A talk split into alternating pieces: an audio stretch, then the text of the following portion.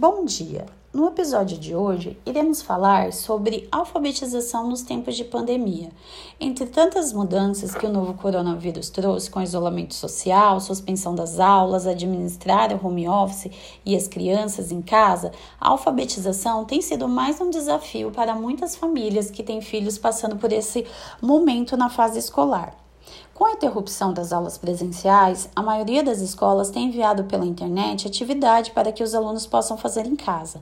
No caso das crianças que já haviam iniciado a alfabetização, é, as escolas e os educadores continuam esse processo. A criança ela está em desenvolvimento e aprende o tempo todo. Sendo assim, a alfabetização pode prosseguir em casa com o auxílio da família. Mesmo distante, o professor pode propor e indicar atividades, materiais, jogos e brincadeiras que darão continuidade ao processo de alfabetização. As atividades que são usadas no início da alfabetização, elas são fáceis de entender e os pais eles conseguem auxiliar a criança no momento em que elas estão a realizando. E é assim que tem acontecido na nova rotina de estudos do pequeno Gabriel Carvalho da Costa, de 7 anos.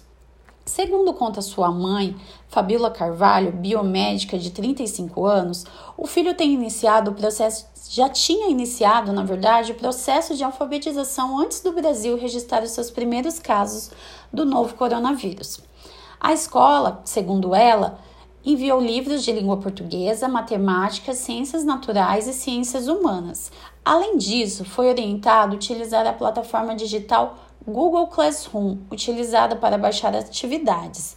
Algumas dessas atividades propostas nos, nos livros é, tem como exemplo trilhar conhecimentos ligando imagens de frutas aos seus devidos nomes, completar o calendário do mês escrevendo o dia da semana, entre outras.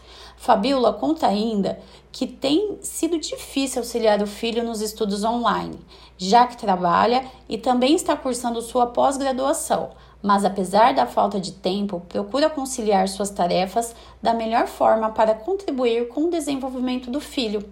Diante desse cenário, é fundamental que as escolas façam um mapeamento de recursos digitais disponíveis para a recuperação da aprendizagem. Dessa forma, poderão promover a alfabetização e o letramento com excelência ainda em 2021.